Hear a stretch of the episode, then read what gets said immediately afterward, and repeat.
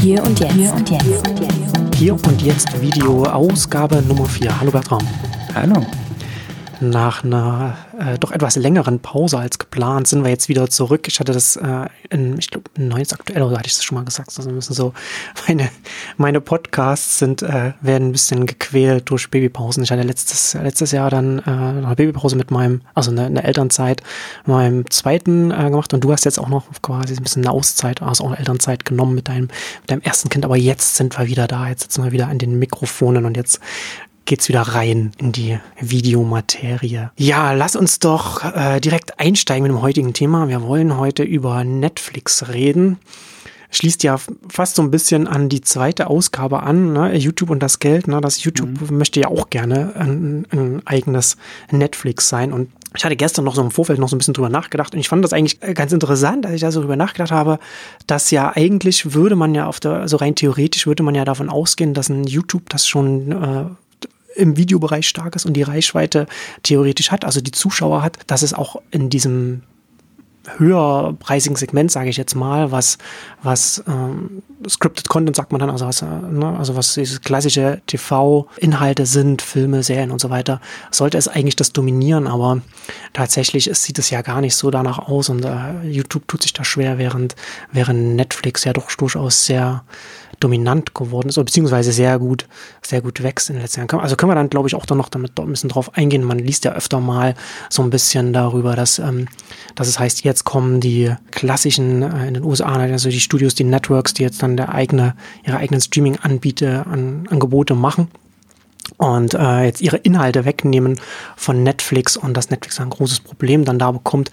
Ich sehe das ja, ich sehe das ja alles gar nicht so. Ich bin da ja sehr, ich sehe eher, dass Netflix sehr stark den, zumindest in den westlichen Ländern, den äh, Netflix, äh, den TV, Netflix-Konsum sage ich schon, den TV-Konsum dominieren wird, was durchaus auch problematisch äh, werden kann, wenn so ein, ein Unternehmen so viel dominieren kann, wie Netflix dominieren kann. Und, und äh, sieht man so eine Dynamik. Ne? Also die haben ja, sind sehr gut gewachsen über lange Zeit, haben sehr viel an Inhalten bekommen, äh, die sie dann da nochmal anbieten konnten, während die Klasse, das klassische Fernsehen, also ich finde, dass Ben Thompson hat das ja sehr schön mal äh, so gesagt, dass Netflix, wie hat er gesagt, so Zeit kommodisiert hat. Ne? Also dass er letztendlich so ein, so ein klassischer Bezahlsender wie Stars zum Beispiel, die ja auch, keine Ahnung, ihre 20.000 Filme äh, lizenziert haben und das dann weiter lizenziert haben an, an Netflix, die können einen Film, nur einen Film zeigen und dann können die Zuschauer entweder diesen Film schauen oder sie können da eben nicht dieses Inhalt, diesen, diesen dieses Angebot konsumieren, während Netflix da einem das alles anbieten kann und dann kann man dann eben auswählen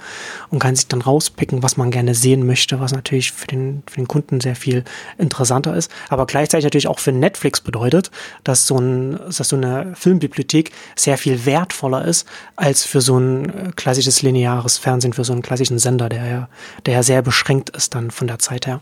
Nee, ich würde da vielleicht gleich mal reingehen, weil mhm. aus meiner Sicht ist gerade, wenn man auf Netflix schaut, werden Filme immer überbewertet. Also ähm, gerade der Wert für Filme, für Streaming-Angebote wird aus meiner Sicht echt überschätzt. Ja, total.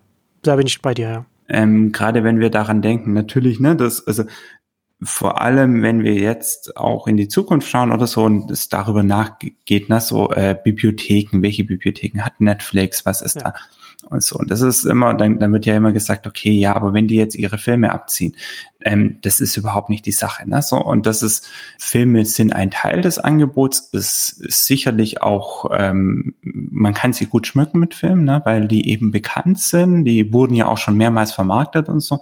Hm. Aber solange ich nicht bereit bin, quasi Filme als wirklich direkt zu veröffentlichen, was ja Netflix jetzt mit den Eigenproduktionen macht, ähm, haben die keinen Wert. Also das ist ja zum Beispiel das ganz Interessante. Netflix sagt ja, wenn irgendein Studio zu dem kommt und sagt, wir lizenzieren dir deinen Film, dann sagen die ja gerne, ach, der lief schon im Kino. Ah, ach, der lief ja schon auf Pay-TV. Naja, dann zahlen wir halt weniger. Hm. Was ja logisch ist. So, weil sie sagen, natürlich, hat ja für uns nicht so viel Wert, wie wenn wir den zum gleichen Tag veröffentlichen würden, wie wenn ihr den im Kino habt. Und genau dieses, dieser abgestufte Wert sorgt eben auch dafür, dass quasi Filme gar nicht so relevant sind in dem Sinne. Und ähm, von daher ist es, also Netflix ist wirklich im Kern Serien, serielles Erzählen über, ob das jetzt quasi ähm, Dokumentationen sind, die sie auch mittlerweile ja gerne in serieller Form äh, machen oder eben natürlich die ganzen TV-Serien. Aber das ist so, so der Kern und daraus entwickelt sich das. Und das ist ähm, vielleicht auch ein ganz interessantes Ding, weil du hast ja gerade so erzählt, so ein bisschen die Geschichte. Ich finde, es gab eine Zeit, da hing Netflix am Tropf. Ne? Ja. Also da, da brauchten sie diese Inhalte. Ähm, da waren sie sehr stark abhängig von den Rechteinhabern, was die ihnen gegeben haben, zu welchem Preis. Ja, und das war aber auch relativ, ne? Also zum einen, äh, ja, waren sie abhängig, aber zum anderen waren die Rechteinhaber, haben Netflix als einen zusätzlichen Geldtopf gesehen, wo sie noch Total. ein bisschen mehr bekommen können, was es, äh, was die Content-Akquisitionskosten für Netflix für aus, aus heutiger Sicht überschaubar gemacht hat und gleichzeitig auch aus dem, aus dem Grund, weil man als Rechteinhaber Netflix damals eher belächelt hat und einfach, man hatte keine Angst davor, so wie das heute ist. Jetzt war ja, also es war ja einfach, war ja logisch. Man hatte, also ja. es gibt ja oft so, so Sachen, denke ich strategisch oder denke ich taktisch. Genau. Wenn mir mein nächster Jahresabschluss wichtig ist oder meine nächsten Quartalszahlen, ach, dann lizenziere ich schnell mal noch äh, was zu Netflix, kriege ich zusätzlich, das waren ja die, die Kosten waren ja sowieso da. Die, die Inhalte waren produziert. Ich konnte, ich konnte einfach noch zusätzlich Geld verdienen, wenn ich Netflix und Netflix war damals der einzige, die dafür Geld bezahlt haben. Das heißt, ich konnte halt ein paar Millionen einnehmen, hatte keine Kosten dabei und konnte wunderbar meine Zahlen aufhübschen. Und das haben viele gemacht. Logisch. Aber natürlich haben sie nie strategisch gedacht, was bedeutet das, wenn ich meine Inhalte jetzt an Netflix lizenziere, weil sie, wie du sagst, ne, so sehr klein waren, ach, belächelt wurden, ach, das geht ja niemals und wir sind viel, viel größer und bla bla mhm. bla bla bla. Und am Schluss hat man gemerkt, oh, durch das, dass wir zwar jetzt kurzfristig hier ein super Ergebnis erzielt haben, haben wir langfristig unsere Perspektive verbaut. Und das ist ein, ein Thema, was sich eigentlich generell durch den Umgang von, ich sag mal, Medienunternehmen mit Netflix eigentlich durch die ganze Geschichte zieht. Ja. Sieht man immer, immer wieder. Also. Sieht man ja selbst heute noch, ne? So ein aktuelles Beispiel der Friends-Stil.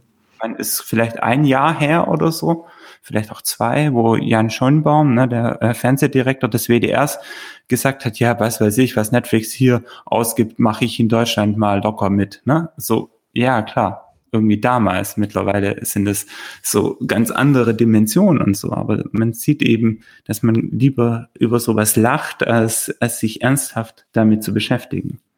Ja, absolut. Also ich finde ja gerade, also vielleicht nochmal kurz zurückzukommen zu den Filmen, ich finde äh, ja gerade, auch wenn, selbst wenn wir sagen, jetzt Netflix macht selbst Filme, macht selbst Serien und dann sagt man da, dass man da zu, zu sehr auf die Filme schaut. Ich würde ja sogar sogar noch einen Schritt weiter gehen und sagen, dass Serien ein integraler Bestandteil von dem Netflix-Geschäftsmodell sind, weil sie auch aus der rein aus der Angebotsseite und aus der Kostenseite sehr viel attraktiver für Netflix ist, weil Netflix, auch wie in, zum Beispiel in Amazon Prime Video und auch in Disney Plus künftig und so weiter, also alle diese, diese Angebote auf einer, auf, auf einer, auf der klassischen Kostenstruktur aufsetzen, die wir in der Medienbranche kennen. Das heißt, du hast große Anschaffungskosten, große Produktionskosten, also musst erstmal viel investieren am Anfang. Und wenn dann aber der Inhalt erstmal da ist, dann ist die Verbreitung dieses Inhalts relativ gering. Also ob das jetzt, das war ja schon vorher so, ob das jetzt das Buch zu drucken und so weiter oder die Zeitung zu drucken und sowas. Das ist ja, das ist ja, die, das sind ja die Kosten sehr viel geringer, als wenn man jetzt jetzt zum Beispiel äh, als ein Automobilhersteller ist, man, man, man stellt jedes Auto her, dann sind die variablen Kosten pro Auto dann sehr viel höher als die äh, anfänglichen Fixkosten und so weiter.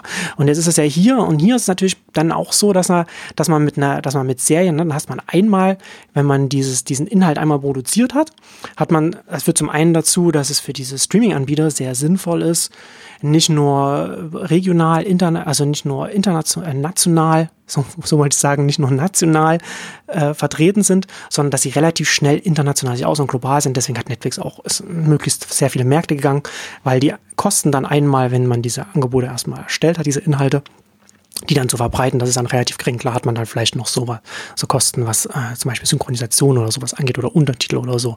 Aber auch das ist auch verschwindend im Vergleich zu dem, zu den Millionen, die dann pro Folge ausgehen werden. Und äh, aus dem gleichen Grund ist es für einen Netflix und für andere sehr viel sinnvoller, dann auch äh, Serien zu machen, beziehungsweise auch, ne, also Disney, so Franchises, dass man so, so Welten macht, die miteinander zusammenhängen. Weil man diese Inhalte, die einmal erstellt sind, für die man dann nur noch geringe Kosten hat, bei dem, das anzubieten, die sind dann sehr leicht mit mit neuen Inhalten wiederum verbunden, was, was eben auch dazu führt, dass man dann als Nutzer sehr viel mehr dann auch an diesem Angebot dran bleibt und sehr viel Nutzen aus diesem Angebot zieht, eine sehr viel größere Bindung äh, aufbaut und dann natürlich dann als Abonnent dann auch eher hängen bleibt, wenn man jetzt eher mal hier einen zwei Stunden Film, da mal einen anderthalb Stunden Film schaut. Ne, äh, das macht natürlich nochmal einen Unterschied, als wenn man dann sagt, man hat jetzt eine Serie und da guckt man jetzt eine Staffel und das sind dann zehn Stunden. Und wenn man die zu Ende geschaut hat, dann hat Netflix von derselben Serie äh, noch weitere drei Staffeln parat, wo man auch nochmal 30 Stunden und, oder, oder mehr so etwas schauen kann. Und dann hat man, und so Serien sind quasi sowas wie ein wie ein Klebstoff, der den ganzen Backkatalog zusammenhält. Ne, und der Backkatalog ist ja dann das, was für einen Netflix und so weiter und auch für die anderen extrem wertvoll ist, weil wie ich gesagt, ne, du hast, du hast dann einmal die Ausgaben gehabt und dann hast du das in deinem, in, in deiner Bibliothek. Gerade wenn man davon spricht, ne, Netflix, wenn diese, diese Eigenserien, Eigenproduktionen macht, die dann auch nicht mehr irgendwann mal rausgenommen werden können, weil sie dann äh, alles, weil sie dann die ganzen, die ganzen Inhalte dann auch selbst behalten, dann ist das, dann wird dieser Backkatalog immer, immer wertvoller und jeder neue Abonnent, der, der jetzt reinkommt, der hat schon diese ganzen, diese ganzen Sachen, zwei Staffeln Stranger Things, so und so viele Staffeln Orange New Black und House of Cards und so weiter und so fort, wo man das schauen kann. Da, da sind schon sehr viele quasi Inhalte, liegen bereit, mit denen man da ganze Wochenenden nur mit Netflix verbringen kann. Und das wird ja immer, und das, und das wird ja immer mehr, ne? Also das ist ja gerade, das, das steigt ja immer weiter an. Es sind halt anders, andere ökonomische Gegebenheiten. Ne? Also zum Beispiel, wenn wir noch mal kurz bei den Filmen bleiben, hm. ein großer Kostenblock, den Netflix einfach nicht hat, wenn Netflix selber Filme produziert, ist äh, die ganze, das ganze Marketing. Hm. Was wir ja haben, ja. ist gerade ein großer Block bei Filmen ist ja quasi diese Riesenkampagne, jetzt ins Kino gehen, kauft ein Ticket, ne? Ah, jetzt gibt's das Ding auf DVD, jetzt gibt's es auf hm. Blu-ray. Das sind ja wahnsinnige Kosten, die da noch oben drauf kommen. Also diese ganze riesen Marketing-Kampagne, die dann da läuft, macht, macht ja nochmal unglaublich was aus. Wenn wir jetzt zum Beispiel sowas nehmen wie Birdbox, ne, die, was hat Netflix mal ausnahmsweise Zahlen genannt, was weiß ich, glaube 80 Millionen Menschen haben das gesehen oder 18 Millionen mal abgerufen. Wenn, wenn du dir überlegst, dass im Vergleich zum Kino, wie günstig das Ganze war, weil sie quasi eben nicht dieses ganze Geld ausgeben mussten, um 80 Millionen Menschen ins Kino zu bringen. Und sie mussten nicht diese ganzen Plakate kleben und das ganze Ding und die Verbreitung machen und, und, und, und dann noch Geld abgeben. Sondern sie konnten quasi diesen Film zu einem Hit machen, weil sie schon quasi diese ganzen Abonnenten haben. Und sie können diesen Abonnenten quasi intern Marketing machen. Sie können also quasi intern Dinge zu einem Hit machen. Und das ist gerade bei Film ein, fundamentaler Unterschied und natürlich auch eine fundamental andere Kostenstruktur. Weil was ja damit passiert ist, plötzlich merken die Leute, ah, okay, ne, also ich bin jetzt Regisseur, ich bin Schauspieler, ich mache einen Film bei Netflix. Wahrscheinlich bin ich dann jetzt nicht ein Captain Marvel, ne, so Blockbuster ganz oben. Ja, aber das ist natürlich ganz oben. Ja. Aber ich meine, wir haben ja ein riesengroßes Mittelfeld, so, ne, Filme, die so okay sind, ne, so, die eher Richtung Arthouse gehen und, und, und. Da kann ich viel besser zu Netflix gehen in Zukunft, ne, weil ich sagen kann, okay, die können mir auch ein Publikum haben. Ich habe gesehen, es kann, wenn der Film gut ist, ein riesengroßes Medienecho haben, ne? so Birdbox, Challenge, überall war es in den Medien, überall wurde drüber geredet und so. Als Star kann ich mir Namen machen, Sandra Bullock, ne? wurde plötzlich wieder so überall genannt so, das ist, ist, beschädigt mich nicht, sondern bringt mich eher wieder ins Gespräch. Und dann ändert sich ja viel. Ne, dann ändert sich nämlich irgendwie plötzlich die Kosten für das Talent, die Kosten äh, für, für die ganze Produktion und so weiter. Und dann habe ich eine ganz andere Ökonomie, einen Film zu bauen und zu produzieren, wie wenn ich das fürs Kino gemacht habe. Weil ich quasi die Marketingkosten nicht habe, äh, die Talents einfacher bekomme, die durchaus bereit sind, da ins Risiko zu gehen. Und dann habe ich natürlich diesen Effekt, den, den du gerade angesprochen hast. Dann habe ich diesen Film und ich habe weltweit diese Lizenz oder im, im Zweifelsfall ist es eine Eigenproduktion. Das heißt, ich habe nicht nur eine Lizenz, sondern ich kann den weltweit verwerten. Äh, ich kann, wenn ich möchte, ihn ins Kino bringen, muss ich aber nicht. Ich kann dazu hergehen und quasi den in alle Sprachen übersetzen und der liegt dann da für jeden neuen Abonnenten, weil er eben einmal produziert wurde. Das gleiche gilt natürlich für die ganzen äh, Serien ja auch. Und da, da wird es ja sowieso so super interessant, ne, wenn wir zum Beispiel sowas nehmen wie Friends, die jetzt ja nochmal lizenziert wurden, werden mhm. eigentlich ausgelaufen. Ne, AT&T, also die, die Mutter von, von Warner Media, hat angekündigt, wir machen unseren eigenen Streaming-Service. Oh, aber Netflix legt richtig viel Geld für Friends auf den Tisch. Hm, okay, ja, wir, wir verlängern die Lizenz. Genau. Und warum kann Netflix so viel Geld auf den Tisch legen? Weil sie wissen, natürlich Friends ist so ein Inhalt, den kannst du immer und immer und immer wieder gucken. Und so ist super gut. Aber eben nur Netflix kann so viel Geld für diesen Inhalt auf den Tisch legen, weil sie so viele Abonnenten haben, die es immer und immer und immer wieder gucken. Ja, und nicht nur das. Ne? Also zum einen, wie du schon sagst, Netflix hat auch die Daten, also sie wissen auch, wie viel ihnen das wert ist. AT&T weiß noch nicht, wie viel ihnen Friends vielleicht wert sein kann mit einem künftigen Streaming-Dienst. Und gleichzeitig ist Netflix stört es auch nicht, wenn sie so etwas haben, was dann vielleicht auch nicht exklusiv ist, also dass es bei ihnen liegt und dann vielleicht noch zusätzlich bei, bei dem künftigen Warner Streaming-Dienst. Das wäre für sie ja auch okay, während der Streaming-Warner-Dienst äh, natürlich so ein exklusives äh, Friends ganz gut gebrauchen könnte.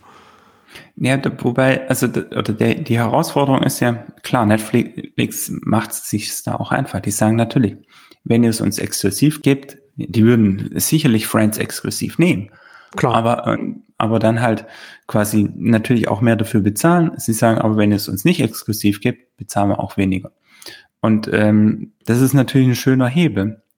Und da wird's äh, quasi, aus meiner Sicht ist das eine der wirkungsvollsten Waffen, die Netflix hat, um sich quasi diese ganzen Konkurrenz, die jetzt aufkommt, äh, zu widersetzen.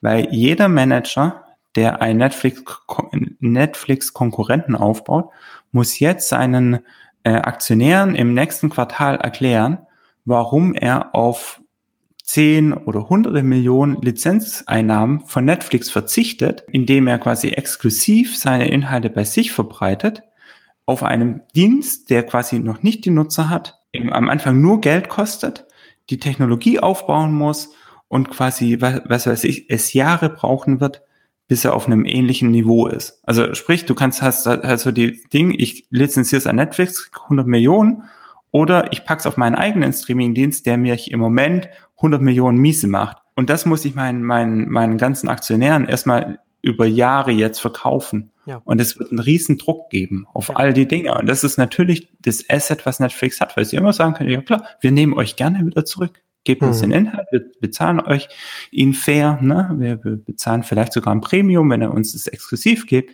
Und euer Problem mit den Shareholdern und alles ja. ist gelöst. Netflix steht immer bereit mit dem kleinen Zuckerstückchen.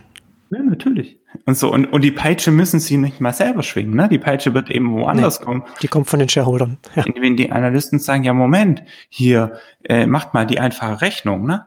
Also ja. so, ähm, genau. und natürlich kann man sagen, und das ist eben genau diese, das, das Gefährliche, was eigentlich passiert ist, ist ja, dass Netflix, also super für Netflix, sie haben es geschafft, durch diese, diese Phase durchzukommen, wo dieser Hit für, also diese, dieses entgangener Gewinn oder entgangene Erlöse äh, für diese Medienunternehmen noch in einer Größenordnung waren, wo sie sagen können, okay, das stehen wir mal durch. Und wo die Investition auch okay gewesen wäre. Aber diese Phase, dieses Fenster haben quasi die, sie verstreichen lassen. Und jetzt ist es richtig fett.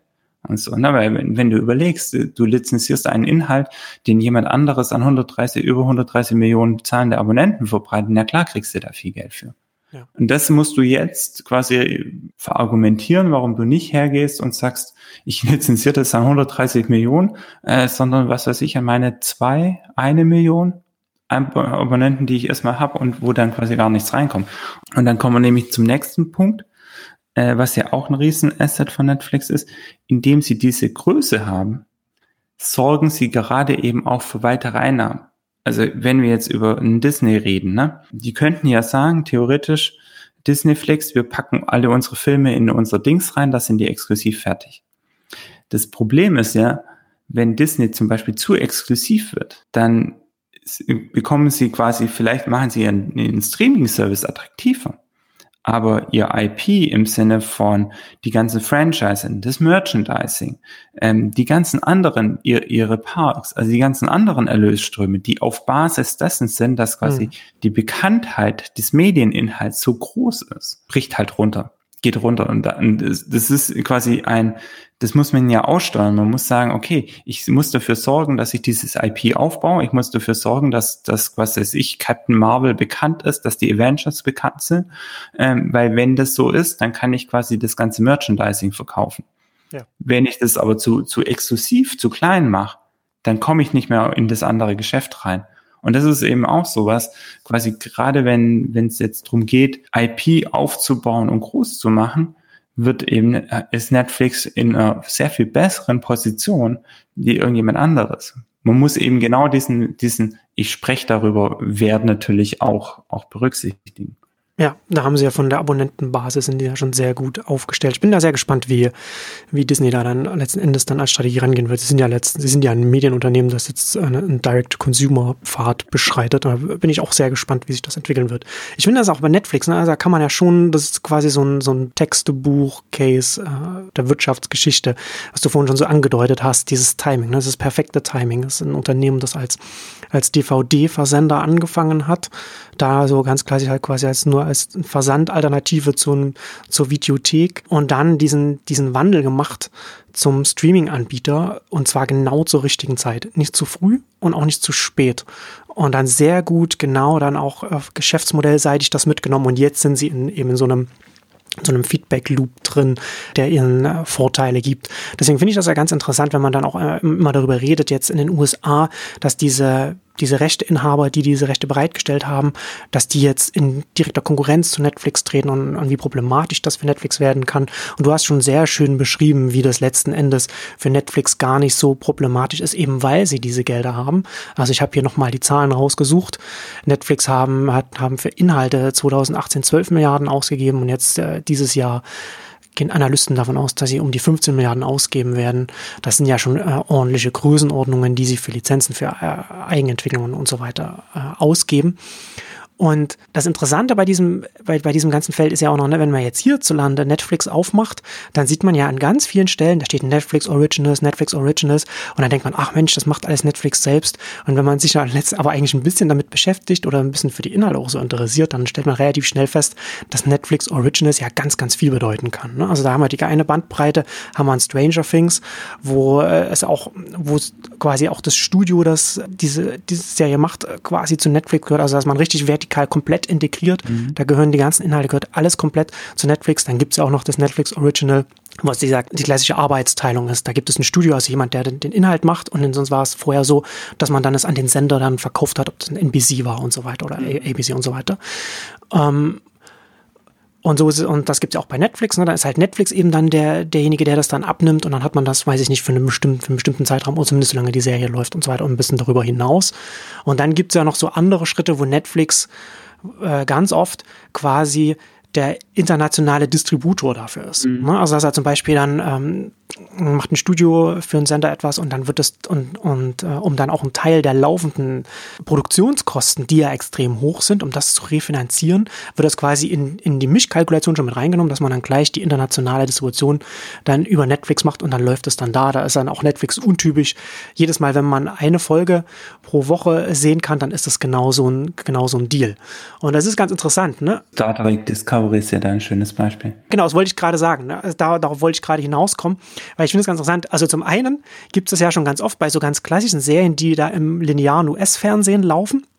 Aber bei, bei äh, Star Trek Discovery ist es nochmal ein ganz anderer Fall. Ne? Also da baute CBS, will da CBS All Access den eigenen Streamingdienst aufbauen. Und um das zu machen, sie haben halt einen, einen sehr hohen Wert, ein Franchise, das sehr viel wert ist, und das ist Star Trek. Und das nutzen sie, das, das das melken sie halt wirklich für diesen Streaming-Dienst, indem sie sagen, das läuft nur exklusiv da. Da ist, glaube ich, der Pilot von der ersten Staffel ist, glaube ich, im Fernsehen gelaufen. Und sonst kann man es da nur in den USA auf All Access schauen, also nur in diesem neuen Streaming-Dienst, der damit aufgebaut werden soll. Da soll noch mehr Star Trek-Serien kommen. Das ist die erste. Äh, also sehr exklusiv auf dem US-Markt, aber um diese Kosten, äh, man sagt ja, Star Trek Discovery ist wohl auch äh, sehr, sehr teuer in der Produktion, um das halt auch um das in irgendeiner Art und Weise refinanzieren zu können, sagt, äh, geht, geht man gleichzeitig zu Netflix hin. Und Netflix kann das jetzt zum Beispiel, kann man das hier in Deutschland jede Woche eine neue Folge gucken. Und Netflix brandet das natürlich dann mit Netflix Original, weil sie ja quasi dann auch über diesen Deal ja das auch mitfinanzieren. Und das finde ich schon mal nochmal so sehr faszinierend. Und ich glaube, dass das für, für die nächsten Jahre so ein Modell sein wird, dass wir an ganz vielen Stellen sehen werden, dass diese großen äh, Rechteinhaber in den USA, diese, diese Franchise haben, die auch hierzulande geguckt werden, schauen, dass sie irgendwie in den USA beim Streaming-Markt einen Fuß auf den Boden bekommen mit exklusiven Inhalten. Das ist aber sehr teuer, wie du auch vorhin schon gesagt hast, ne, wenn man noch wenig Abonnenten hat. Das muss man erstmal refinanzieren können, äh, beziehungsweise das ist defizitär. Die Frage ist halt nur, wie defizitär das sein wird. Und da ist so ein internationaler Distributionsdeal mit Netflix, mildert da halt die Schmerzen. Ne? Aber gleichzeitig hilft es Netflix natürlich international noch weiter zu wachsen, was dieses Ungleichgewicht, was das Content-Budget angeht, auch immer weiter wachsen lässt. Das geht ja in beide Richtungen. Also da ist Netflix wirklich in einer, in einer schönen Position, weil ähm, ne, es gibt ja jetzt das CDF kooperiert bei Serien mit Netflix. Natürlich. Und was ist der Deal? Wird genau das Gleiche sein. CDF in Deutschland, äh, von mir aus vielleicht dann noch ein bisschen in der Mediathek und danach geht es ja. zu Netflix in Deutschland. Aber vor allem international wird es Netflix vertreiben. Und das können sie ja wirklich nutzen weltweit. Dieses Modell. Ja. Ne? Alle, ja. Also gerade alle Broadcaster, die ja quasi oft auf Ländergrenzen beschränkt sind in, in vielen äh, Fällen, können immer sagen, ja, Moment, ich produziere jetzt für meinen Heimatmarkt, äh, produziere ich exklusiv, aber ich mache quasi diese äh, Kofinanzierung mit Netflix und international alles andere außerhalb meines Heimatmarkts gehört Netflix. Und natürlich ist es für Netflix toll, weil sie bekommen natürlich hochwertige Inhalte zu einem Bruchteil des Geldes. Und wenn man ehrlich ist, okay, also es gibt vielleicht so ein, zwei ganz große Märkte wie die USA oder so, aber ansonsten ist es doch auch egal, ob jetzt der Deutschland mal ausgeklammert ist, wenn man dann quasi das in, in der größeren Rechnung. Und das ist im Gesamten, ähm, haben sie da natürlich eine wunderbare Position. Ne? Früher gab es diesen Weltvertrieb, der dann irgendwie versucht hat, da das zu verkaufen und dann war man froh, wenn der es in fünf Länder gebracht hat oder so. Ne? Ja. Äh, war ja auch unglaublich anstrengend. Und so heutzutage gehe ich zu einem Anbieter, die sagen, okay, das ist die Summe, bitteschön, fertig. Und und gerade dieses, natürlich mit dem Netflix Original haben sie ja, das ist ja auch ganz interessant, weil sie da natürlich eine Marke aufbauen und was etablieren, was eigentlich ja im letzten Fall fast nur heißt, es ist exklusiv im Moment bei uns. Genau, ja. Ähm, das heißt ja nichts, äh, das heißt weder, ähm, ne, das kann ja wirklich, wie du beschrieben hast, diese ganze Bandbreite sein. Das kann sogar einfach sein, wir haben das lizenziert und es gibt es eben nur bei uns. Ähm, das ist dann später, aber auch äh, zwei Jahre später zum Beispiel The Expanse, ne? Netflix Original hier, jetzt, jetzt läuft es mhm. bei Amazon Prime. So, also genau diese Dinge, die halt dann so, Lizenz läuft aus, ist nicht mehr original und dann, es ist eben wirklich auch wichtig zu verstehen, dass das natürlich nicht alles originär produziert ist, sondern wirklich unglaublich viele Modelle da gemacht werden. Das, das spricht halt eben auch für Netflix natürlich, weil die ja sagen können, äh, wir bieten diese unterschiedlichen Modelle und die sorgen dafür, dass viele Leute bei uns andocken können.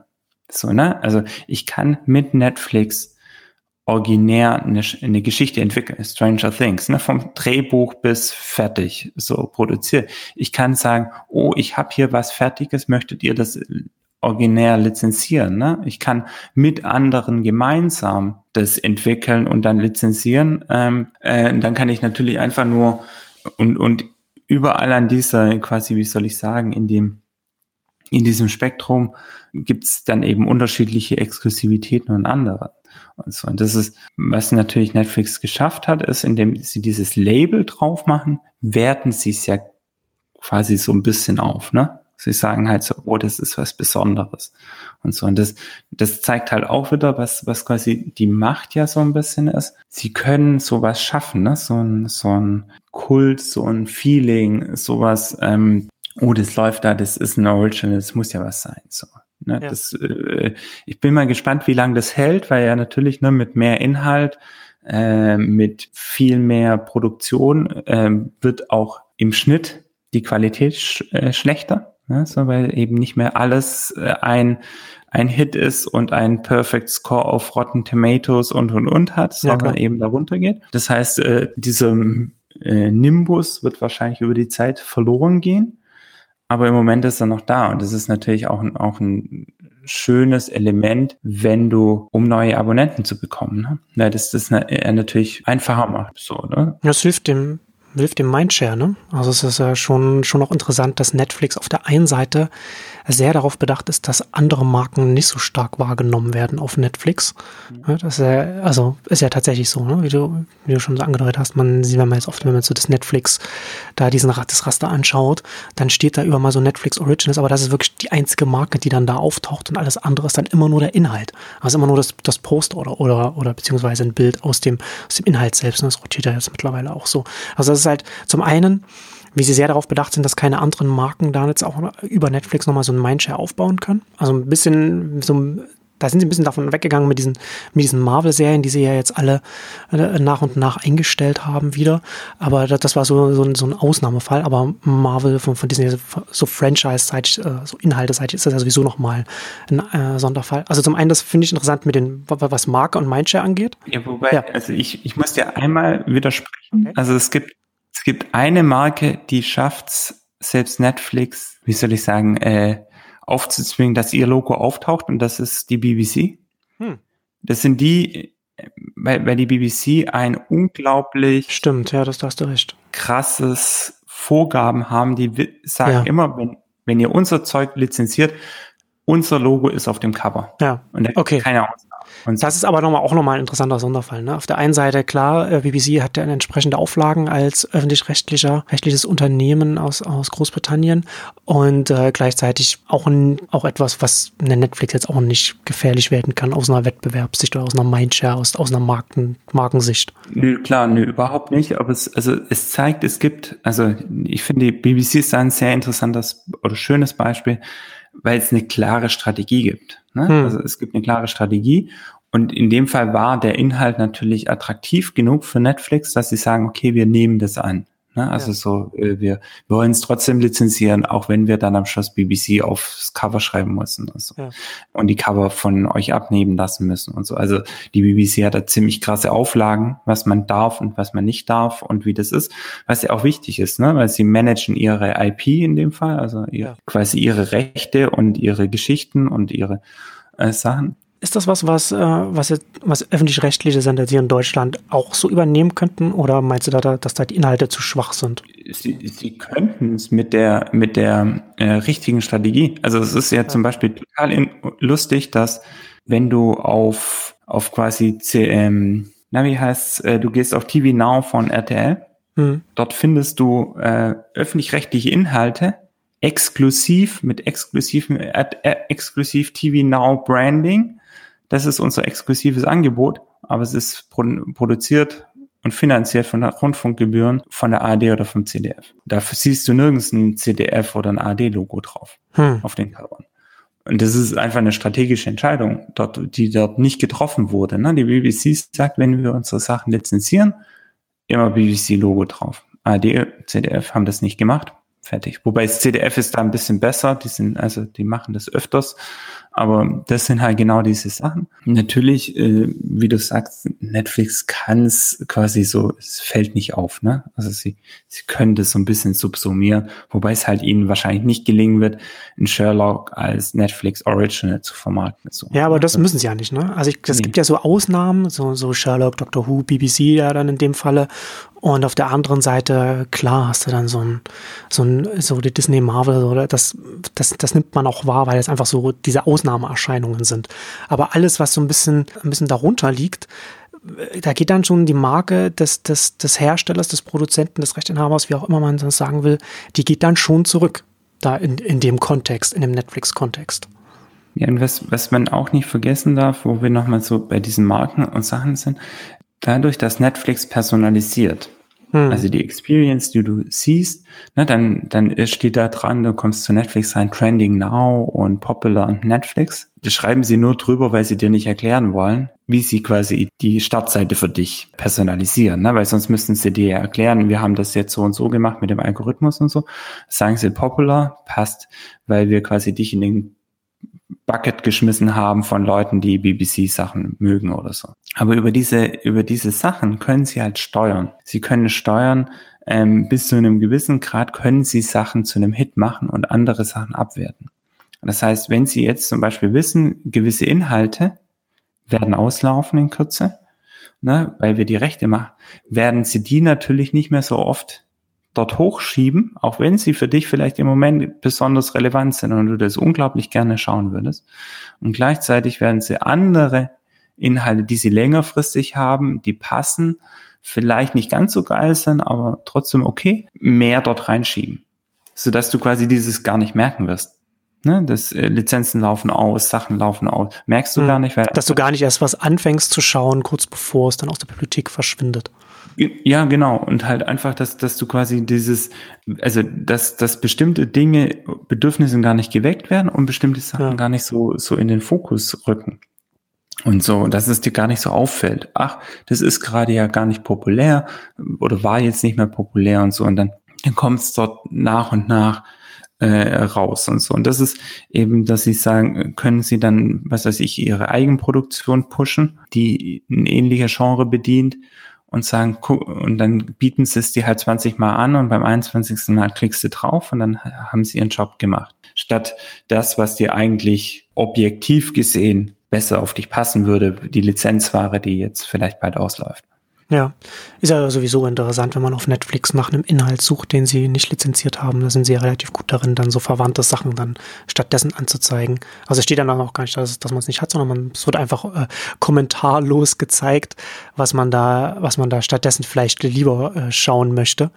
Ähm, ich finde es hm. interessant, ne, wenn, wir, wenn wir da so darüber reden, wenn man das, wenn man sich das so ein bisschen verinnerlicht, ne, diese ganzen verschiedenen Richtungen, die Netflix da so geht, das ist, da sieht man sehr schön daran, dass Netflix nicht nur vom Geschäftsmodell, sondern auch von der, vom, vom Status, in dem sich das Unternehmen jetzt befindet, also Größenordnung und so weiter, sie jetzt sehr flexibel sind, was sie machen können ne, in welche mhm. Richtung sie gehen können, mit wel welche Art von Kooperationen sie eingehen können. Und das finde ich schon, das, das, das, das gibt ihnen einen Moment der Stärke in, in jeder Verhandlung auch ein bisschen mit. Ich würde mal so ein bisschen vielleicht mal so im nächsten Schritt darüber reden, weil ich finde das auch ganz interessant. Es gab ja, als sie mit House of Cards angefangen haben, wurde auch viel darüber gesprochen, dass sie quasi so den Watercooler-Moment kaputt machen. Also der Moment, wenn man mhm. am nächsten Tag, wenn es eine bekannte Serie gibt, äh, die man abends, die dann alle abends schauen und am nächsten Morgen dann im Büro dann darüber redet, was da, mhm. was da, was da gerade passiert ist und so weiter. Das zerstören sie ja insofern so ein bisschen, weil sie vom Modell her immer, immer die eine Staffel komplett veröffentlichen. Ne? So wie sie halt vorher die Staffel-DVDs versendet wurden, so haben sie ja, machen sie jetzt die eine Staffel immer komplett raus. Da sind sie jetzt in den, was wir gerade schon beschrieben haben, in diesen internationalen Deals aufgrund der äußeren Gegebenheiten des, also mit dem Partner, mit denen sie zusammenarbeiten, so ein bisschen weggegangen, was dieses, das, was diese Episode pro Woche angeht. Aber das ist schon, da merkt man schon, das ist nicht, also Netflix würde es gerne anders machen. Und ich finde in dem Moment interessant, zum einen darüber zu reden, ist es tatsächlich so? Dass sie da auch ein bisschen an Drive verlieren. Also wenn sie jetzt zum Beispiel ne, eine Staffel Stranger Things an einem Stück mhm. raushauen oder eine Staffel Orange is the New Black an einem Stück raushauen oder jetzt Umbrella Academy so etwas, ne, wo sie das, da verlieren mhm. sie ja schon ein bisschen was, wo man sonst sagen würde, jetzt ein Game of Thrones, das kommt jetzt jede Folge, jede Woche und dann wird da viel drüber geschrieben. Da gibt's da die ganzen TV-Review-Serien, äh, äh, Seiten, die jede, die ein Essay zu jeder Folge schreiben, wo das genau äh, angeschaut wird und wo dann, wo man dann auch darüber reden kann auf Social Media und so weiter. Also die, ich bin mir da, ich habe damals gedacht, also ich fand, fand diese Entscheidung immer interessant und auch, dass sie daran festgehalten haben und dass sie davon nicht weggegangen sind. Und habe mich immer gefragt, ist es tatsächlich so, dass sie da viel verlieren oder verlieren sie ja nicht so viel? Und ich habe letztes Jahr äh, ein sehr, ich weiß nicht, ob du es auch gelesen hast, ich packe das dann auch in die Shownotes dann, ein sehr, sehr spannendes Porträt in Variety gelesen, die auch mit Ted Saranos und so verschiedenen Executives von Netflix dann auch gesprochen haben, wo dann auch der, der Reporter, die Reporterin, weiß ich genau, dann auch da vor Ort war und sich das angeschaut hat, wie das ganze Entscheidungsprozedere abläuft. Und ich fand das sehr spannend, der eine Punkt. Sie haben nämlich, weil sie das so machen, haben sie intern eine neue Metrik, eine neue Kennzahl, mit der sie äh, die, die, den Erfolg von Inhalten einschätzen, den zum Beispiel jetzt ein HBO oder, oder grundsätzlich kein anderer in, äh, Rechtinhaber, kein anderer Anbieter hat. Nämlich sie reden von einer Completion Metric. Das heißt, wie schnell, wenn sie jetzt eine Staffel raushauen von sagen wir mal, 10, 12 Folgen, was 10, 12 Stunden dann äh, entspricht, wenn es keine Comedy ist. Wie schnell schaut man das an? Also wie süchtig machend ist der Inhalt quasi. Ne? Und mhm. da kann man relativ gut ablesen, okay, wie populär wird das dann auch über die nächsten Jahre und so weiter und so fort sein. Ne? Und das finde ich ganz interessant, weil das hast du zum Beispiel als ein Sender, hast, hast du so eine Kennzahl nicht. Und da sie ja sagen, haben sie so, gibt es auch so, man auch noch so Survivorship, so, so also wie viele es innerhalb von einem Monat dann auch schauen und sowas. Aber das finde ich, diese, diese Completion-Metrik finde ich extrem spannend, weil sie dadurch, dass sie sich entschieden haben, nee, wir halten daran fest, dieses ähm, äh, jede Staffel so rauszuhauen, sodass so geben wir ja auch den Kunden, den Zuschauern dann auch die Möglichkeit, selbst zu entscheiden, wann sie mehr davon sehen wollen, was wir hier gemacht haben. Also zum einen geben sie dann den Leuten dann halt mehr oder weniger das, was sie wollen. Also wenn ich jetzt eine Folge mhm. geschaut habe, ich will jetzt unbedingt die nächste schauen, dann kann ich das auch machen, bis die Staffel durchgelaufen ist. Und das wiederum gibt ihnen auch nochmal so, so ein Insight, das andere nicht haben. Das fand ich ganz interessant. Es sind, es sind ja, also ich sehe da so zwei bis drei Dinge. Das erste ist ähm, dieser Wochenrhythmus zum Beispiel. Der ist ja nicht da, weil er Sinn macht sondern der ist ja da, was, weil, weil das die Beschränkungen sind des genau. Mediums, genau. ja. Fernsehen. Ne? Das genau. hast du ja vorher aufgezählt mit Stars. Du hast halt, kannst halt zu einer Zeit nur eine Sache senden und du kannst halt nicht als Fernsehsender jetzt hergehen und einfach mal zehn Stunden am Stück, was weiß ich, Babylon Berlin senden. So, das machst du halt nicht. Ja. So, also ähm, du findest irgendwo in deinem Programmschema findest in der Woche halt die eine Stunde da schiebst es rein und dann hast du glücklicherweise nächste Woche auch wieder eine Stunde. Wenn es gut läuft, hast du mal zwei Stunden Slots. Also das ist ja überhaupt nicht so, dass, dass das auf, auf quasi auf dem basiert, was, was die Leute wollen, sondern es ist eher darum, was quasi das Medium dir auferlegt. Von daher ist es überhaupt nicht aus meiner Sicht vollkommen logisch, mit diesem Punkt zu brechen. Und das zweite ist, ne, dass äh, eine, ein wichtiges Element ist, dass, äh, dass du Rechte für Streaming-Anbieter, wenn du quasi Fernsehen gegen Streaming hältst, ist ja die rechte Situation eine ganz andere. Das heißt, quasi bei Streaming geht es darum, die komplette Staffel zu haben. Du brauchst die alle Folgen, du musst du durchgucken können. Es geht darum, Archivinhalte, ne? die vergangene Staffel, die nächste Staffel mhm. und, und äh, es, es geht darum, Bündel zu machen von ähnlichen Inhalten, wohingegen du ja quasi bei Fernsehen Event bezogen programmierst in vielen Fällen. Ne? Also das heißt quasi 2015 großer Film dort einschalten. Du, du programmierst ja auf einen Einschaltimpuls hin, beziehungsweise hoffst in Daytime und anderen Zeiten, dass die Leute, die sowieso gucken, irgendwie hängen bleiben. Bei Netflix programmierst du ja eigentlich nur dagegen, kündige mein Ding nicht. Ne? Also ja, du hast genau. eigentlich zwei Elemente. Das eine Element ist, mach dir einen Account, gib mal den, ähm, das Geld aus. Und das andere Element, jetzt kündige nicht. Und diese Elemente kannst du beide viel besser vermarkten, wenn du ganze Staffeln hast, ja. weil ja quasi die, die Sache so ist, die, der Trigger, die nächste Staffel, äh, die nächste Episode zu gucken, ist viel, also die, die Hürde ist viel geringer, wenn du gleich, wenn sie gleich da ist, wie ich muss mich dran erinnern, ach ja, da kommt ja das nächste Mal, wenn ich das nächste Mal reinschaue. Das mhm. heißt, du hast einen viel einen ganz anderen Pull. Und gerade bei, bei ähm, neuen Serien ist es ja oft so, das erlaubt dir auch ein ganz anderes Erzählen. Es ist nicht mehr so, äh, kennst du vielleicht noch von früher, ne? So die Piloten, die dann immer so enden mit dem größten Cliffhanger ever. Das ist so riesen mhm. bombastisches Feuerwerk, weil, weil es quasi halt nur dieser Pilot gesendet wurde. Dann kam erst die Entscheidung dazu, wir verlängern, also wir geben das in Serie, nachdem du quasi diesen Pilot gedreht hattest oder, oder quasi die Ratings von diesem Piloten hattest, kam erst die Entscheidung, ja, mach mal in Serie. Jetzt kannst du ganz anders erzählen. Du, die erste Episode kann eine, kann eine langsame Eröffnung sein. Die muss nicht so sein, weil du ja weiter gucken kannst. Ne? Du bist sofort weiter drin. Das muss nicht mehr dieses alles reinhauen, dich, dich einmal umhauen und danach ist alles erzählt und äh, du verstehst gar nicht mehr, wo es, ne, mit, mit diesem Bruch. Also, mhm. das heißt, äh, das äh, tut eben, und da die Netflix sehr einfach hergeht und nicht Piloten beauftragt, sondern Staffeln, sind sie auch daraus. So. Sie sind ja auch quasi, das ist ja auch ein, ein ganz anderes Ding das Management ist ja ein ganz anderes. Ne? Es ist nicht, ähm, ist ja mehr, viel mehr hands-off. So, wir sagen, was wir wollen, ihr sagt uns, wir, verhandeln über den Preis und dann macht ihr, weil ihr seid die Kreativen, ihr, ihr liefert uns dann die Inhalte. Und wir gucken dann auf unsere Metriken, ob das funktioniert und entscheiden dann natürlich, ob es in, ob wir irgendwann mehr Geld dafür ausgeben oder nicht. Na, das ist ja natürlich auch logisch, dass gewisse Dinge dann nicht äh, verlängert werden, auch wenn es vielleicht eine, eine, eine kleine Fan-Community dafür gab. Und So, das, aber. Es muss sich ja schon trotzdem am Ende für Netflix rechnen, ne? Also, was du schon gesagt hast, äh, ja, sie haben. Genau. Ich habe ja vorhin schon gesagt, es ist viel Geld, was sie ausgeben, 15 Milliarden für, für Inhalte äh, insgesamt dieses Jahr, so in dem Dreh wird es sich bewegen zumindest. Aber natürlich, ne, was du gesagt hast, zum einen muss es bestehende Abonnenten halten, also muss dann also diese, diese Completion Metrics dann da, da so drin hängen und zum anderen muss es neue Abonnenten anziehen, weil sie haben Geld, aber sie, sie finanzieren vieles oder fast alles davon über, über Kredite, die sie bekommen, weil sie von einem hohen Abonnentenwachstum ausgehen. Also es wäre nach wie vor ein defizitäres Unternehmen, wenn man sich den Cashflow alles anguckt. Das ist ja, das ist ja klar. Genau, aber das ist, äh, also der Cashflow ist quasi, was du sagtest, ne, das ist der Cashflow, was rausgeht. Das ist eben, sie sind deswegen defizitär, weil sie eben genau diese Rechte natürlich abschreiben. Weil sie sagen, äh, Stranger Things, ne, was weiß ich, was das kostet, 100 Millionen, aber wir legen das jetzt auf den Tisch, weil jetzt hm. wird es produziert. Ja. Aber wir, wir werten das über fünf Jahre aus, also schreiben wir halt irgendwie 20 Millionen pro Jahr ab oder im ersten Jahr 50 Millionen, dann ja. so. Ne?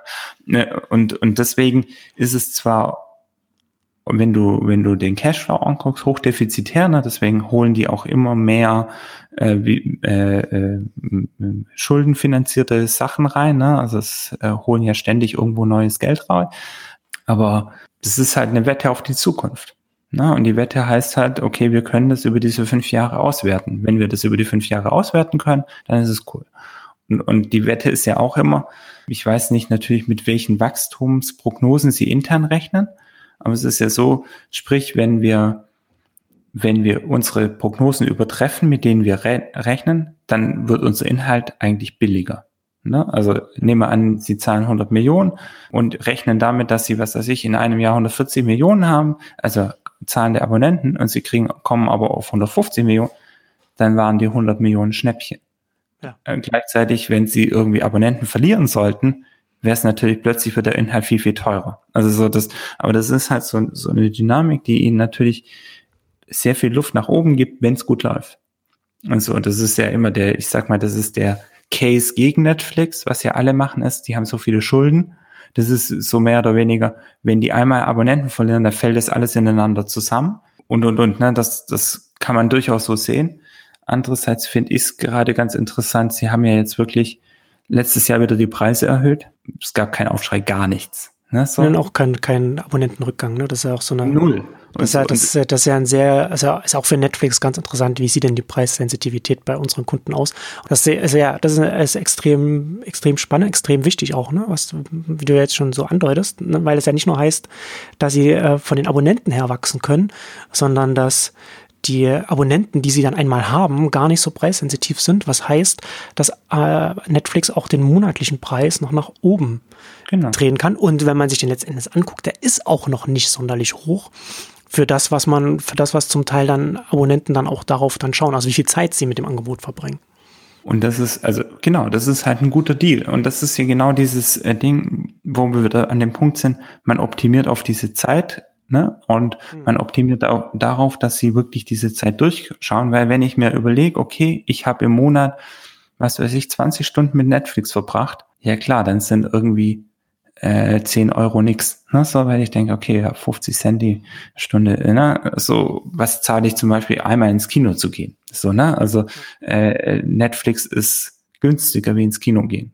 Und ich kann einen ganzen Monat gucken. Und das sind ja dann genau diese, diese Mechanismen. Und deswegen ist es eben für Netflix so wichtig, dass die Leute natürlich möglichst viel Zeit mit dem Service verbringen, weil das natürlich ihnen, ihren Kunden den, dieses gute Gefühl gibt, natürlich monatlich das rauszugeben und Netflix perspektivisch die Möglichkeit gibt, an der Preisschraube zu drehen, was logisch ist, was sie auch tun werden, mittelfristig, langfristig, da wird noch einiges nach oben gehen. Ja, gerade wenn man sich ne, vor, vor dem US-Markt, wenn man sich das anschaut, das ist ja, das kennt man ja hierzulande gar nicht, aber der US-Markt gibt ja für Kabelfernsehen, da gibt der Haushalt weit über 100 US-Dollar ich glaube, sagen über 120, 130 oder so liegt da wo der Schnitt. Also das sind, das sind die, das sind die Bündel, die man, also was man da für die, für die Inhalte ausgibt, sehr hoch. Da sind auch so Sportfernsehen und sowas mit dabei, aber das sind so die Größenordnungen, in der, in denen sich so etwas bewegt und dafür kann man sich schon mal Davon könnte man sich auch zwei, dreimal, zwei, drei kleine Netflixe leisten als, als Haushalt. Noch ein Punkt, weil du vorher noch diesen Watercooler angesprochen ja, ach so, genau. Ja. Noch eine Anmerkung dazu. Ich finde, der Watercooler funktioniert auch super für Serien zum Beispiel, ne? Auch wenn ich die ganze Staffel reinpacke und so. Da wird dann schon drüber geredet. Das sieht man ja auch, also Stranger Things und so. So, da gibt's halt vieles ändert sich natürlich, ne? Also wir, wir gehen anders damit um, das Spoilerwarnung und so weiter. Es gibt, hm. ähm, was weiß ich, bei YouTube die verschiedenen Episoden werden dort besprochen und und und. Was aber, wo das aber nicht funktioniert, und das ist für mich quasi nochmal so die große Unterscheidung zu einem Fernsehen ist, äh, zum Beispiel bei Talk, äh, zum Beispiel bei aktuellen Informationssachen, zum Beispiel bei, bei all diesen Inhalten, die quasi zeitsensitiv sind. Ne? Also so, es gibt halt gewisse Genres, die machst du nicht auf Netflix, weil es einfach überhaupt keinen Sinn macht. Ne? So alles, was du quasi, wo, wo viele Leute gleichzeitig schnell schauen müssen, ja. ähm, macht keinen Sinn, das auf Netflix zu tun. Also ja. quasi äh, Netflix, eine Doku auf Netflix, wunderbar funktioniert, aber eine aktuelle Reportage, die quasi, was weiß ich, das Tagesgeschehen oder diese Woche, was heute diese Woche relevant ist, äh, bearbeitet, macht keinen Sinn auf Netflix, weil du eben genau nicht das hast, dass alle dann sofort dieses In diesen Inhalt gucken und eine alte Reportage willst du dann auch wieder nicht gucken. Also das heißt, es gibt schon gewisse Genres, wo dieser Watercooler-Effekt fehlt, aber das sind eben eher Sachen, die zeitsensitiv sind, die einen aktuellen Bezug haben. wenn der fehlt, dann bricht der Inhalt. Und deswegen wird es eben zumindest absehbar aus meiner Sicht gewisse Genres geben, die Netflix nie bedienen wird weil es keinen Sinn macht. Ja, zumindest nicht auf absehbare Zeit. Ne? Also letztendlich kann man es auch an, andersrum sagen, kann man sagen, dass Netflix nur an Inhalten interessiert, die auch im Backkatalog funktionieren. Also die auch funktionieren, wenn sie dann schon ein bisschen zurückliegen. Ne? Also hast schon Talk angesprochen. Es gibt ja Formate, die da funktionieren. Du Comedians in Cars, Getting Coffee mit, mit Jay Seinfeld, was sie, was sie jetzt übernommen haben äh, das, das funktioniert dann. Aber das kann man auch so zwei Comedians, die sich über Comedy unterhalten, ob das jetzt dieses Jahr aufgenommen wurde oder vor drei Jahren. Das macht ja für mich als Zuschauer keinen genau. Unterschied. Oder in, äh, tiefgründige Interviews, die David Letterman mit ja, Barack Obama und so weiter führt. Ne? Das, das funktioniert halt alles auch noch weiterhin im Backkatalog. Und da kann man sich letztendlich immer so überlegen, funktioniert es im Backkatalog? Dann wird auf absehbare Zeit Netflix darauf setzen. Vielleicht, vielleicht werden sie auch irgendwann irgendwo anders reingehen, weil sie, weil ihr Budget irgendwann so groß ist, dass sich das für sie lohnt. Aber das weiß ich nicht. Also ich finde es ja interessant bei diesem Budget, ne? wenn man vielleicht noch in so einem größeren Kontext äh, schaut da ist es ja schon so, dass in Hollywood auch darüber gesprochen wird, dass diese Nachfrage, die jetzt von den Streaming-Anbietern kommt, die ja zum Teil nochmal additiv ist zu dem, was auch das Fernsehen an Inhalten will, kann Hollywood gar nicht bedienen. Eine super Zeit auch für, für Kreativschaffende gerade, weil sie so viele Anlaufstellen haben und das, das heißt ja Netflix, hast Amazon Prime, hast jetzt auch noch Apple und so weiter, die es übernehmen wollen und ich weiß gar nicht, wo war denn das? Ich glaube, bei was bei South Park. Da war auch mal so ein, so ein Scherz darüber, über, weiß irgendeiner, in irgendeiner Animationsserie war es auf jeden Fall, über äh, Netflix. Da, äh, so ein, da sitzt halt so ein Netflix Executive und da kommt ein Anruf rein und, und er sagt dir, Hello, you're greenlit, how may I help you? Ne, ist halt diese, diese, dieser Scherz, dass Net, Netflix einfach auch sehr viel ausprobiert, sehr viele Sachen. Einfach, okay, mach mal. Ja, sie geben auch, also sie investieren ja zum Beispiel jetzt in Spanien auch in Produktionskapazitäten, wo sie ein hm. Studio aufbauen. Auch spannend, so. ja. Also äh, natürlich, weil das eben mehr ist. Also wenn wenn man so die Zahlen anschaut, über die Jahre, zumindest im US-Markt, gab es immer so 370 Serien pro Jahr, die produziert wurden im Fernsehen. Das ist auch nicht runtergegangen und so, aber jetzt quasi kamen halt äh, zumindest 2018 so über 150 Online-Originals dazu. Also, und das ist halt schon mal so, ne, äh, was weiß ich, was sind das, 40 Prozent? 40, ja, äh, hast quasi 40 Prozent mehr Kapazität, hm. die du brauchst vorher, ne, und jetzt natürlich dann noch weltweit. Und so, das ist schon sehr spannend, was da, da natürlich passiert. Und ich bin eben vor allem dann gespannt, wenn wir nochmal zurückkommen zu den Genres, was passiert, also gibt es eine Verschiebung ne, von den Genres, also weg zum Beispiel, von diesem Daily Talk, also ne, ich jetzt nicht Letterman und Co., sondern halt irgendwie Maischberger und Co. Hm. Und, so, und, und aktuellen Reportagen hin zu Dokumentation, hin zu Serien, hin zu Film. Ne? Also wird sich die Branche verschieben oder verschwinden die komplett, diese Dinge, oder, oder wird es die halt immer weiter geben, weil es ein Publikum und ein Interesse dafür gibt. Und so, das wird eben ganz spannend werden, wie, wie sich dann das, also ob quasi das Ganze on top kommt oder ob das wir, was wir sehen on top an Serien, zu Lasten von anderen Genres geht, die dann einfach nicht mehr gehen, äh, nicht mehr so nachgefragt werden.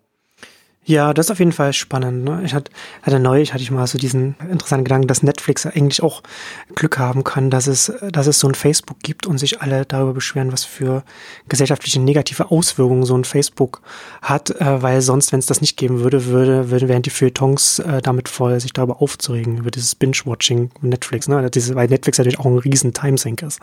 Ähm, das ist, also das, das ist interessant. Ne? Ich glaube halt, gerade so für das deutsche Fernsehen, was so eine Antwort auf eine Netflix auch sein kann. Beim gerade was so öffentlich-rechtliche Fernsehen, da müssen wir uns ja nicht so viel äh, Sorgen machen. Also, ne, wenn du so Maischberger und sowas ansprichst, dann wäre das ja gerade so, dass man sagt, dass so ein öffentlich-rechtliches ja weiterhin dieses Tagesaktuelle bedienen kann und also auch gut bedienen kann. Aber vielleicht so zum Abschluss, so grundsätzlich, ich bin ja sehr, sehr pessimistisch, was das private Fernsehen angeht, dass er stark auch von den lizenzierenden US-Inhalten äh, lebt. Ja, jetzt auch immer, immer stärker von diesem ganzen Trash-Reality-TV, dass man selber günstig produzieren kann. Aber das bringt einen ja auch noch so und so weit. Ne? Also, also das ist das, wie lange kann das noch funktionieren, beziehungsweise auf welchem Level funktioniert das? Das funktioniert ja nicht auf dem Level, auf dem man mal war, was so Reichweite und, und, und Profitabilität und so weiter angeht. Da sehe ich schon so die Problematik, dass da, oder nicht die Problematik, ich sehe einfach die äh, Dynamik im Markt, dass da diese, dass da die privaten deutschen Sender letztendlich keine Chance haben. Also zum einen, was wir, worüber wir vorhin schon gesprochen haben, was diese Kostenstrukturen angeht, dass man als ein Streaming-Anbieter, der diese Inhalte selber produziert, selber reinnimmt, aufbaut und so weiter, das funktioniert sehr viel besser, je größer man ist, also international, global bestenfalls, und da ist Netflix global, da kann man als ein, als ein nationaler Player kann man da gar nicht so richtig mitspielen. Ne? Du hast so RTL TV Nord. Ich habe da ja auch eine Analyse dazu geschrieben, dass ich da nicht sehe, wie sie da, wie sie da irgendeine Chance haben sollen. Und da bleibt ja Netflix, sind ja nicht die einzigen. Du hast ja nicht Netflix auf, hast du zum einen und dann hast du noch äh, Prime Video, mit dem man als privater Sender sowieso nicht konkurrieren kann, weil das in dem Prime Bündel wiederum drin steckt. Werden wir auch mal, müssen wir auch mal in einer, in einer künftigen Ausgabe nochmal darüber sprechen. Dann haben wir jetzt bald einen, einen, einen Disney Streaming Dienst, Disney Plus. Da haben jetzt die Disney Executives jetzt den ersten Managern hier in Europa gesagt, dass sie Inhalte nicht mehr wieder an sie lizenzieren werden. Also wer sicherlich wird es noch ein paar geben und so weiter, wie du schon vorhin schon angekündigt hast. Disney hat da ja viele Anreize, sich da genau zu überlegen, was man äh, auf möglichst breite Beine, was Reichweite an, angeht, hinstellt und was man exklusiv behält. Aber da wird es auf jeden Fall Sachen geben, die da nicht mehr ins Fernsehen kommen. Also ich glaube zum Beispiel, dass ein Avengers Endgame niemals im deutschen Fernsehen laufen wird. So, ne? Sowas zum Beispiel. Und da, das kommt dann alles noch dazu, da kommt noch Apple und so weiter, ne? Wobei ich bei Apple sehr, weiß nicht so richtig, wie aber dann können wir ja auch nochmal irgendwann anders mal nochmal noch mal drüber reden, wie viel wir denen äh, zu, äh, zutrauen. Aber mal ab, unabhängig davon, Netflix und die ganzen Streaming-Anbieter, die werden es den privaten Fernsehen hierzulande so schwer machen. Ich sehe, ich sehe keine Existenzberechtigung mittelfristig, langfristig für einen RTL, einen, einen Sat 1 Pro 7. Ich wüsste nicht an welcher Stelle. Ich, äh, ich glaube, wir können wirklich einen Cliffhanger machen, weil wir Sehr gut. über das, über das Deutsche, also die Auswirkungen von all diesen Veränderungen auf den deutschen Markt äh, sprechen. Also das, das ist Wahnsinn, was das bedeutet für diese, äh, für die, all diese Unternehmen in Deutschland. Also äh, kamen gerade die Zahlen äh, raus. Ne? Die AGF hat jetzt äh, durfte durfte jetzt endlich veröffentlichen, wie die YouTube-Nutzung sich zur Fernsehnutzung verhält und so. Ähm, das war sehr ernüchternd, ne? weil man einfach merkt, okay, irgendwie 30 Minuten YouTube äh, pro Tag und dann wurden eben auch die Mediatheken und alles andere mitgemessen und das ist nicht messbar. Also so, ja, die Fernsehsender haben eine hohe analoge Reichweite und sind dann noch okay, aber digital finden sie einfach nicht statt zumindest nicht, was die AGF misst. Und genau das ist ja das Dilemma. Ne? Und ich, ich sehe es ähnlich, also so in ihrer, um es mal so zu sagen, in ihrer jetzigen Form haben sie keine Zukunft. So, und das ist genau, und das ist jetzt genau die Frage, und ich denke, da können wir wirklich mal eine komplette Folge drüber reden. Wo ist denn da noch eine Zukunft und wie sieht denn das dann in Deutschland aus, wenn äh, nur noch diese großen Plattformen kommen oder haben wir vielleicht doch eine Chance, da in Deutschland was dagegen zu setzen. Ja, hervorragend. Da, enden, da enden wir mit diesem Cliffhanger und schalten Sie beim nächsten Mal wieder ein, wenn es heißt, Bertram und Marcel reden über Video und dann vielleicht das deutsche Fernsehen. Vielen Dank fürs Zuhören ne? und bis zum nächsten Mal. Ciao. Tschüss.